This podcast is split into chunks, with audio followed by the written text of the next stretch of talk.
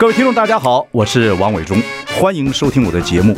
我的节目名称是那个，哎，哎，呃呃，我我说到哪里了？对对对对，我节目就叫，哎，我说到哪里了？很高兴跟大家见面。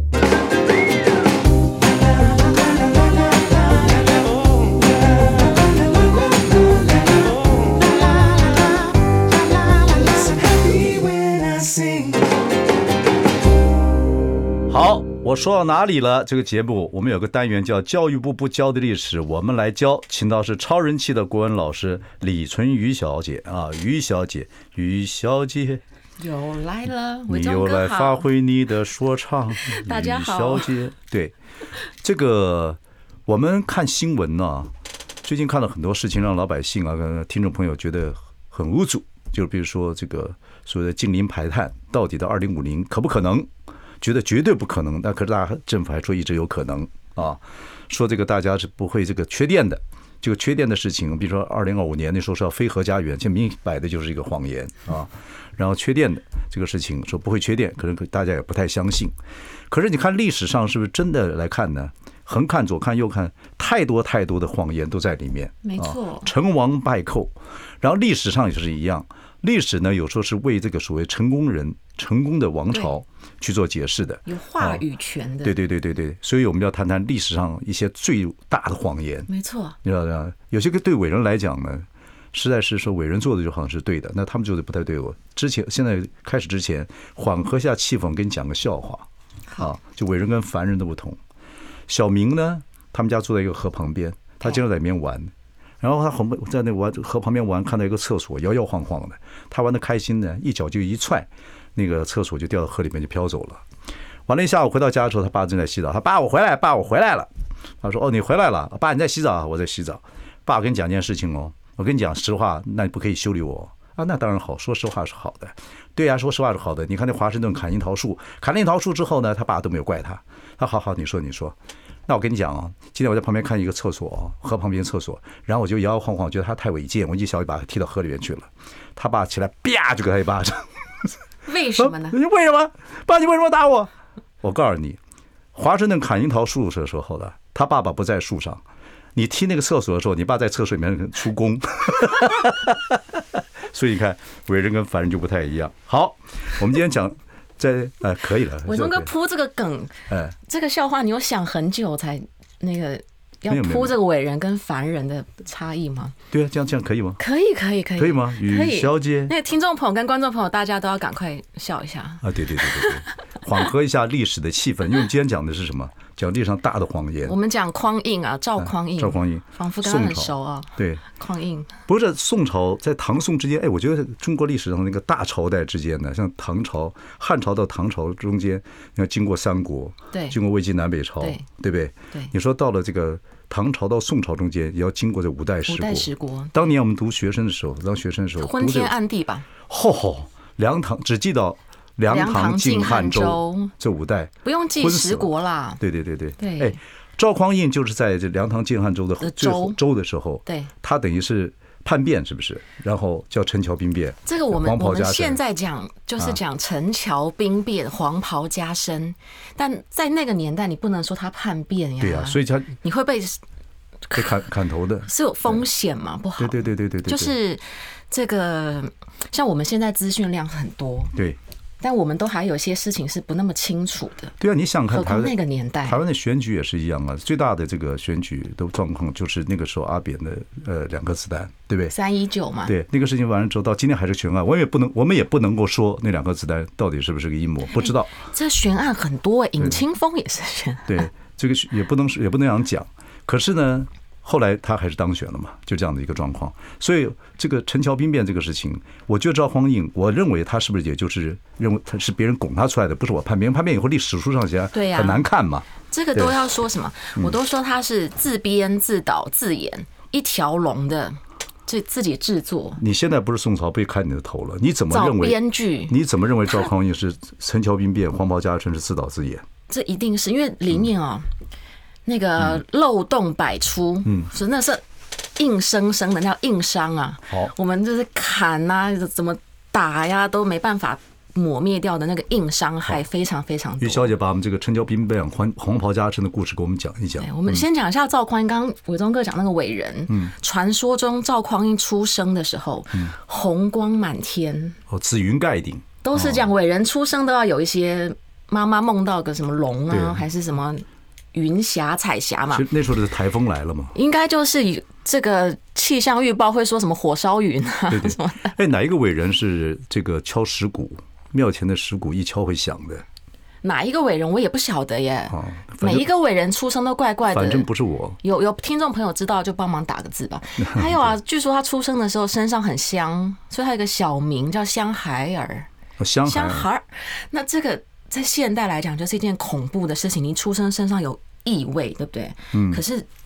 我们想就知道这是宋朝人帮他加上去的，就是我们的开国君主。不是很多小孩身上都香，乳香味啊。他那个香是那闻小脚丫百里的那一种啊，那个就怪，那个很怪。也可能是狐臭。一，这是这是还小朋友会有狐臭吗？哎，有汗腺就有可能啊。这么小的 baby，他刚出生，他爸冲回家，因为他以为家里失火。是你生过孩子还是我生过孩子？伟忠哥，你也没生过孩子，小慧姐生孩子。OK，然后呢，这个赵匡胤在当时他这个出生就被所有的人传遍，是一个很具有历史性的一个伟人嘛。嗯那后来呢，到了这个后周的时候，他就是从军。嗯，从军嘛，马上的战功是战功赫赫。那他还来不及功高震主的时候，他的皇上皇帝。就已经驾崩了。后周的皇后周的皇帝，嗯，梁唐晋汉周最后一个皇帝就驾崩了，柴荣。嗯，那他还来不及呢。那接下来呢？这个小皇帝登基才七岁多八岁，那这个时候怎么办呢？这个时候就是母老，哎，这个母母少。主少国疑，是一件事情。嗯，那再来就是老百姓知不知道这个是一件什么样的状况，都还不晓得。资讯其实是很不流通的嘛。嗯，那个时候要过年了。嗯，大年初一。嗯，初一的时候大家都在过年啊，醉生梦死的时候，突然间接到了这个军军报。嗯，前线的战士说这个。那个，除了现在北汉，我们要休息一下。我看到我看到时间要进广告，广告。I like 103, I like radio。好，今天呃，我们节目呢。呃，我说到哪里了？要谈谈历史啊！历史上的确会有很多事情是值得聊的。这是教育部不教的历史，我们来教。我们请到的是我们的于小姐，我们谈的是陈桥兵变、黄袍加身的赵匡胤。对，我们来谈匡胤。对对，你说他一他们家是军人世家，后来在梁唐晋汉周五代的时候，这个后周的时代，皇帝死了，小皇帝还不能即位，皇帝才七岁多八岁。对，他那个时候过年嘛，除夕初一。初一，大家应该还在放假的时候，就收到了前线的这个战争情报，说辽呢跟这个北汉呐要攻打他们了。嗯，那一要这个很可怕呀！你还在过年，谁要去打仗啊？这时候大家就推派嘛，赵匡胤说：“我这好学生代表，嗯，他就说他要去打打仗了。”就带着那个士兵浩浩荡荡就出发。那时候赵匡胤在整个后周里面，他基本上的权力跟军事力量已经到了一个地步，已经是非常稳固。他是殿前这个都点检，就是有点类似这种皇家的保卫队，嗯，就是那种警卫队。对，就是大大总御前大士，不能说大总管，应该说带刀大士。对，他是一个很保护皇帝的，嗯嗯，然后这个职位啊，然后很有分量的一个军人。可是那时候你说在那个时候。那后周的皇帝刚刚死，然后小皇帝还小，对，只有母后。这时候他说他出去，对，这时候那那大家一定说好啊好啊，对啊，对不对？他最最好啊，有人去最好，一点都警觉性都没有。宫廷里面还是有军人、有文官，都还有留着。嗯，可是这时候谁要去？因为。还在过年呐，然后战争其实那时候是很纷乱的。嗯，对，因为我们知道五代是梁唐晋汉周，就知道这个更更迭是很频繁的嘛。没错，没错。那有战争，赵匡胤又是名满天下的将军，他就出发了。出发了呢？那时候没有旁边的人，一些人讲说，千万不要让他去斩斩军功，否则回头是危险。历史上有写过。这个时候我们就《战国策》什么的，都都都那个铺这个局呀，嗯。你说是太赵匡胤在铺局了，好了。对对对对，这个我们现在是娓娓道来的时间，对不对？嗯，还没嘛，没关系，我我慢慢讲。到了这个离汴梁就汴京，河南那个地方，我妈妈在河南出生的。嗯，离这个汴京大概四十里，四十里左右地方，他就大军就停下来了。嗯，那其实是。你离这个城皇城也没多远，嗯，你离前线嘛又还有一段距离，你怎么就停下来了？嗯嗯嗯，这个时间点跟距离就是一个问题。OK，然后初二呢，要到初二了嘛，大家就怎么样呢？好像没有什么警觉性，你怎么停下来了呀？你怎么不往前呢？等等，然后大家就开始吃东西啦、喝酒啦，好像有点真的在过年的感觉。那这个时候呢，当天晚上赵匡胤还真的就。投入了那个过年的气氛当中，他就喝醉了。嗯，喝酒喝醉。那我这时候就要讲，喝酒不开车，开车不喝酒，对不对？很好。对，他就喝醉了。讲故事吧，你快。对，他喝醉了嘛。那喝醉了之后呢，这个喝得很茫，醒来之后就发现怎么样？那个旁边的士兵啊，还有他的那个文官，那个秘书叫赵普，嗯，普通的普，就带着一群这个众将士们，已经拎着黄袍。好，这边有个问题。这个赵匡胤不知道正史或野史有没有讲他到底是真喝醉假喝醉？有一种喝醉叫做狼醉，就是呃会毛手毛脚；一种叫羊醉，他基本上就是当哲学家，他就说讲很多道理，假胡胡醉，就是装醉，装醉，对。这个我们我们现在看，我们觉得他装醉了，或者他根本就没什么喝，OK，也不用就是我喝个几杯，但是我就装醉了，为什么呢？嗯，因为接下来我要让这个故事很名正言顺嘛，对不对？因为大家就拿着红袍，对呀，因为我我喝醉了，我什么都不知道。嗯，我都不知道你们昨天晚上密谋，嗯，你们你们讲了什么我都不晓得，因为据说那些小喽啰啊士兵就说，这个小皇帝才七岁多八岁，嗯，我们立了再多军功回去应该也得不到什么好处，嗯嗯，然后呢，这个小皇帝也什么都不懂，嗯，等他长大了呢，我们也老了，我们应该也得不到任何的优势了嘛，嗯，所以我们就我们就让这个我们的老长官，嗯，让他来当皇帝，这一切赵匡胤都不知道。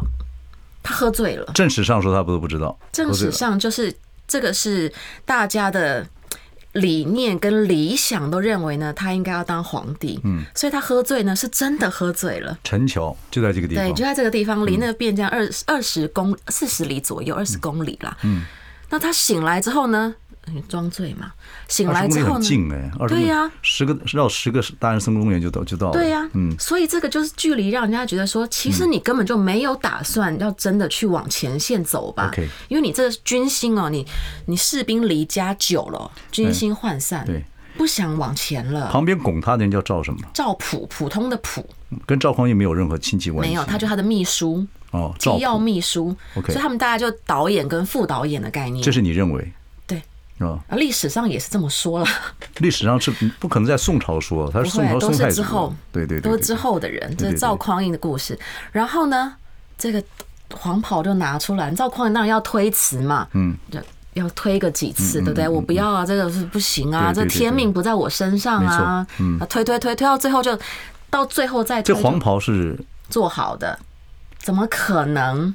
哦，做好的，你说你在行军，谁给你没事带一件黄袍在身上？开玩笑，这抓到的砍头的。而且那个要那个不是说一件布料就要上面有刺绣啊，九条龙的，那个刺绣啊，然后颜色也要对嘛。这个古人是很重视颜色的，对，颜色要对，黄袍。然后这个里头的这个图案要对，不太可能说你在行军二十里走一走，二十里四十公里左右，你走一走就 跳出一件黄袍，对呀，对，这疑点很多。我说这是硬伤，所以这个是符合现在选举嘛？各党现在国民党、民党什么民党都是要要党内要先初选嘛？对呀，你该有的要先要人拱准备好，要人拱嘛？对对，黄袍加周边那个资源要够嘛？对对对对对。OK，那这个赵匡胤要推迟到最后不能再推啊，不然推到最后还真没了。嗯，那这个就啊，勉为其难。嗯，我是真的是你们都要推派我出来，那我。这个戏，这个戏很好演嘛？勉为其难的接受。呃，就是，所以史书上也是这样的说的。对呀、啊，就是他勉为其难啊。然后旁边的人当然都要拱他嘛。他的那个机要秘书赵普啊，其他的众将士们，反正导演跟副导演咱们已经绑在一块儿了，不演这出戏也不行了，对不对？大家就演这个戏。那演这个戏演完之后呢，他们竟然就怎么样班师回朝了？大家有没有觉得很奇怪？不是有战争吗？嗯，那个北汉跟辽不是要进军了吗？可见这是什么假消息？嗯，fake news。对，他根本就没有这件事情，所以这个又是谁释放出来的？哦，是并没有北方的敌人来。对呀，哦，不然的话你怎么你你你出去，然后你才离城不久，你就。大军就停下来了，然后你还敢在行军过程当中喝醉，然后你又黄袍加身，你还返返乡，这是不可能的。根本就是一出戏。对呀，OK，就是嗯，同时间那个京城在流传一句话，这就是历史上领导人自演自编的故事。我们休息一下，马上回来。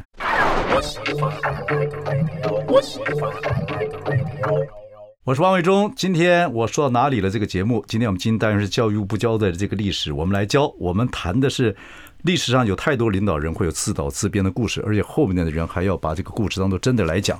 我们谈的是个一个非常具有代表性的陈桥兵变、黄袍加身、赵匡胤的故事。对对对，我们讲到说他这个时候也喝完酒了，黄袍也加身了，在陈桥这个地方，对，所以是班师回朝。班师回朝，OK，对我们这。众位看官，我们接着讲。我说我是个说书人嘛，嗯，接着讲他回回朝之后，那你满朝文武，还有那个守城门的那个士兵，你要进京嘛，进城，他没有走那个最顺的、最直接、最快的那个大门，嗯嗯，他绕了整个汴京东，从东南门进去，嗯嗯，大家就觉得说，嗯。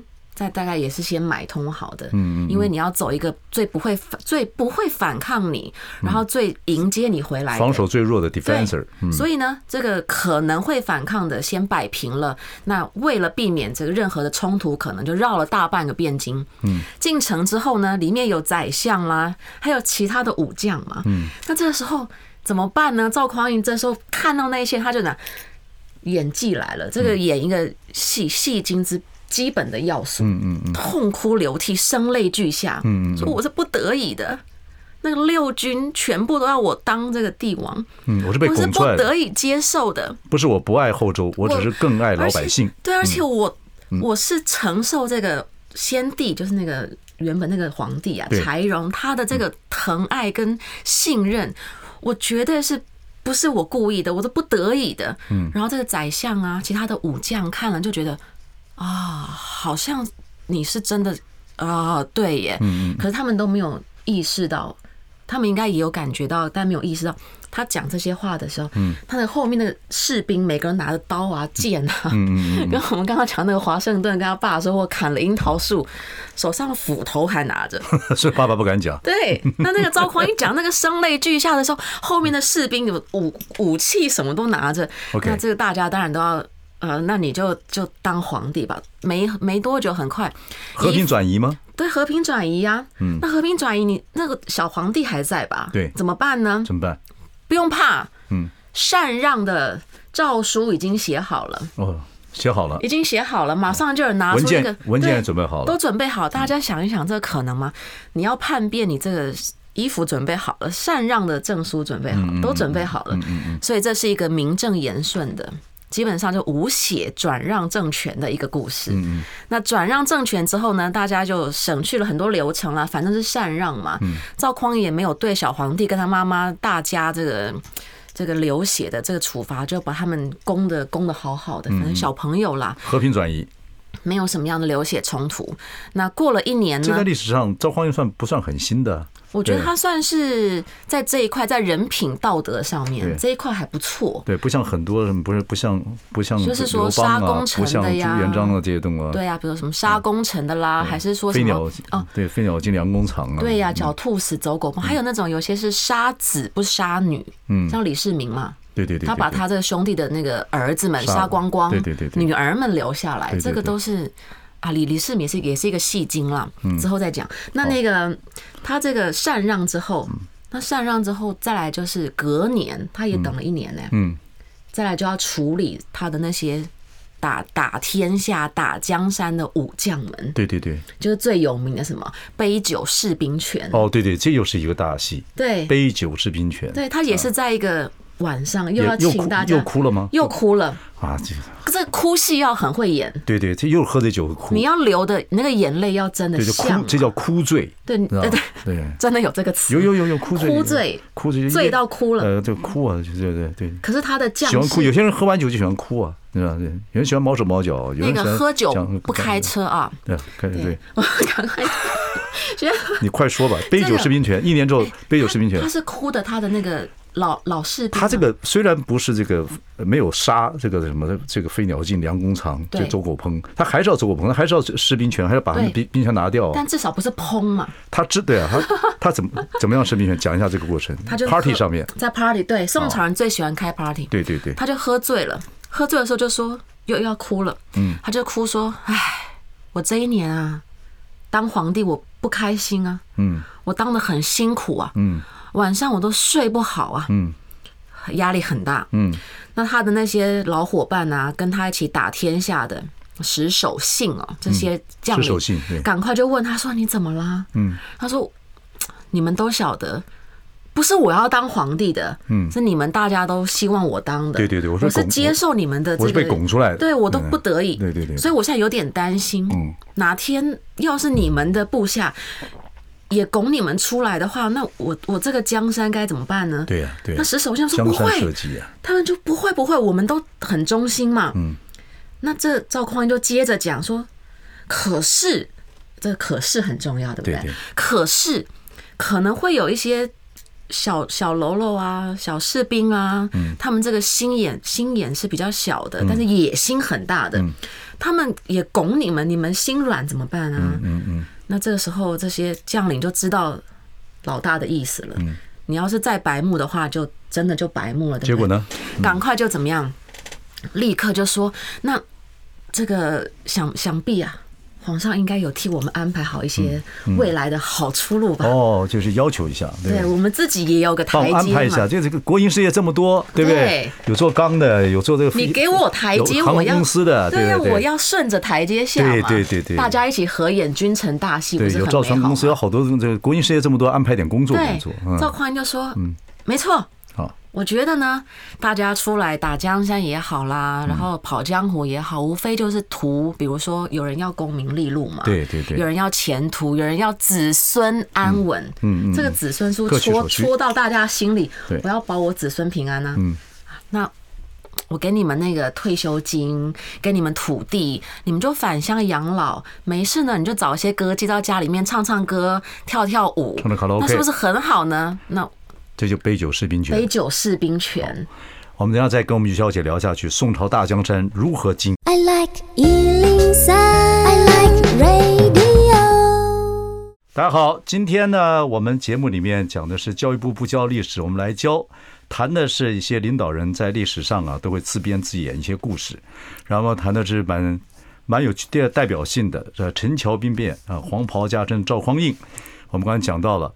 呃，一年之后再杯酒释兵权，把当初有功的功臣要赶快让他们解甲归田，对，以免这个汉室再度发生。自己怎么起来的，就怕别人怎么搞他嘛。对对对，非常清楚。这个是经验谈，所以我们就说这个以铜为镜啊，可以正衣冠；对啊，以史为镜呢，可以知道这个心脉。啊，所以他很清楚自己造的历史，就怕别人再来一次重演。对对对对。可是赵匡胤，你这样说起来，赵匡胤还是很 peaceful 啊，还不错。你说兵变的时候也没杀小皇帝，也没也没那什么。然后杯酒释兵权的时候也没人为难危害这个。大家就君臣之间有个默契之后，就大家和平的喝完酒之后，对，一拍两散，回家了，然后各取所需，而且反正确实也也也也可以退休了啦。所以宋朝基本上一开始从北宋开始，宋朝是一个。就是在文治武功方面比较重文轻武的一个一个国度，对不对？但后来当然也发生一些北北方的人进来的事情。对对对，赵匡胤的整个的政绩怎么样？虽然他演了一个历史大戏，不过在历史上演大戏的人，好像领导人都会演，很多，大概每一个都会演，每一个都很多。对，神话传奇故事，还有这个流言四起，都是促成大戏的那个元素嘛。这个这个绿茵也很喜欢讲这个，很多人也会讲，他们也会讲这个这个这个我们讲蒋公啊。蒋介石在在水边看的这个鱼啊，逆流而上，对他们说这个是就就呃，书本上我们小时候都读过嘛，说蒋公就因为看这东西就要奋发向上，就这样子。其实我知道这个故事真的是假的，因为我就是河里面一条鱼。你也是雨小姐啊，雨小姐来说书。赵匡胤，赵匡胤做了皇帝，杯酒释兵权之后，那一路也是顺风吗？还不错，没有战乱嘛？对啊，因为他登基即位之后，其实整个整个时代算是到他手上安定下来，至少他结束了一个乱世。嗯，就五代十国，五代十国多少年？唐朝完之后，五代十国多少年？一百多。一百多年，其实也蛮长的。人生打他，兵马相见。对啊，五十多岁，大概五十多年之间都比较乱，但是你说前后加起来差不多快一百。对啊，对啊。真正的乱那五十多年，但已经很长了，很多人也就差不多就这样。你若看历史，这个所谓兵戎相见，其实老百姓能过好日子时间真的不多。对啊，所以说百姓是很苦的嘛。对。那老百姓其实我都常讲，他们只要求什么？我能够吃饱穿暖，有书读当然更好。嗯。有时候谁当皇帝，对那个。种田的啦，耕织的人来讲还真不重要。嗯，因为我们你说我们这个民族没有内战也没有多少年啊，其实一直一直都战乱过来。可是你看这个从这次俄苏的战争，你就可以看出来啊，这个乌俄俄跟乌克兰战争就看出来，但是发觉战争其实并不远呢，是让老百姓逃难逃难，生活生活，日子还是要过下去啊。对呀，可是过在战火之下，很辛苦啊，非常非常辛苦。所以我觉得他这种。很和平的，然后百姓没有受伤，因为赵匡胤他下令，进城的人不准伤害任何的老弱妇孺也好，还是拿人家的那个财宝财物、房子不准去破坏。他是怕自己会变成战争的这个所谓的要犯、剑靶嘛，就是很聪明啊，就在这个蛮有远见的啦。就是说之前的历史曾经有过的错误嘛，我们不要再犯。那当然自己那也是自己的国家啦，平常心讲，他就等于接收嘛。所以当然是。不要有破坏是最好的。赵匡胤，我知道他的故事。那时候他整个整个把整个北中啊南啊都快要统一了，只剩下杭州一个吴越钱王，嗯，就吴越地方。这个地方其实跟钱思亮啊，跟钱复他们家都姓钱，都杭州人有关系。这个地方后来是唯一没有收复的。后来修北运河，让钱王到汴京去看他，到北方去，到北方去看他。看他的时候呢，然后就也安抚他，也没事儿。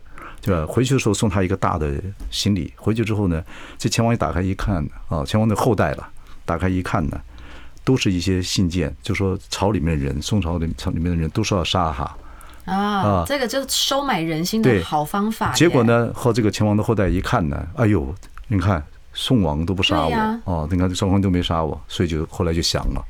降了之后呢，可是吴越秦王这一块地，杭州这块地，老百姓没一个死的。不是不是没一个死的，就没有任何战乱嘛。那很好，对对对对，所以这也是一种方法。对，怀柔啦。对，所以在这个这么多强人之中，你要如何让老百姓能够活得幸福？是战是和是怎么样？很难解释。这个就看帝王的智慧。对对对。赵匡胤虽然说马上得天下，嗯，但他很有文人的治国智慧。嗯嗯。就他没有要伤害人这件事情，我们从一个看古代中国。从先秦、两汉、魏晋、南北朝，巴拉巴拉都是战争。嗯光玄武门就一天到晚在政变嘛，玄武门就很忙嘛。嗯嗯所以我都讲说，这历史嗯不会重复。嗯可是呢，你每隔一段时间看哦，那个统治者的逻辑是很惊人的，是很相似的。嗯嗯就我对我的王权、我的政权，我要怎么样把它抓牢、抓死这件事情，赵匡胤就慢慢一步一步来嘛嗯嗯。先把。威胁性最强的这个兵权，给抓回到自己手中了。那再来就是各各式各样的怀柔。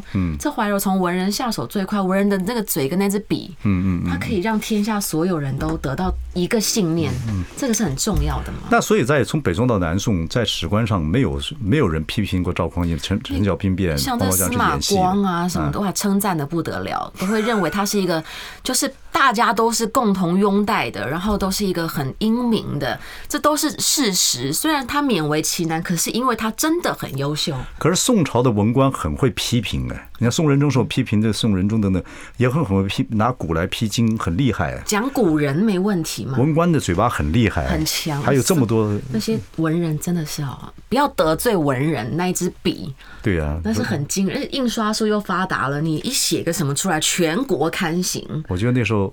看历史上宋仁宗被那些那些说朝廷大臣，他做一个事情要做决定，哇，很多的这个建树啊。因为他们后来仁宗、神宗搞变法嘛，嗯嗯嗯，要变法，大家就新旧党争就来了，嗯嗯，吵成一团。对对对对对。仁宗、神宗很辛苦。历史上这个夺权的君王，你觉得谁最狠？夺权的，如果是篡位啊，嗯，篡位的，哎，篡位的，我觉得李世民算是。杀了不少人，嗯，但是他之后这个唐唐朝天下又搞得不错，嗯，搞得大家都不知道该给他一个什么样的这种这种评价是很难讲嘛，嗯嗯，那要不然的话说王莽，王莽多会演，他是真的是，我们姓王，那当然会演。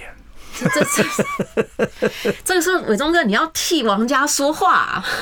王莽，可是历史上也说过，王莽其实有被有被误解过，就是他其实的文治武功做的还不错，还不错。对，他的一些制度是蛮好的。对，可是后来也没有推演成功。对，因为十几年，可是他也他铺这个路铺很久，嗯，他这也是非常非常会演，铺铺很久，赌这个谁活得久的一件事情啦。那历史上很多个帝王都非常会演戏的。我们这个希望从于于小姐这边听点历史的故事啊，我们慢慢实验这个单元，一定会做出一些有趣的东西，让听众朋友听起来有意思。对，我是个说书人，讲历史的。你你给你一个任务，回去好好研究，有什么历史上哎没有教的东西，在合乎现在的时事可以来听听看。然后呢，对，让我们听众朋友能从里面听到一些从古来看到今的一些事情，好不好？OK，没有问题，大家赶快留言，看你们想听什么故事。对对对对，留言给我们。好，谢谢于小姐，我们明天见，谢谢伟忠哥。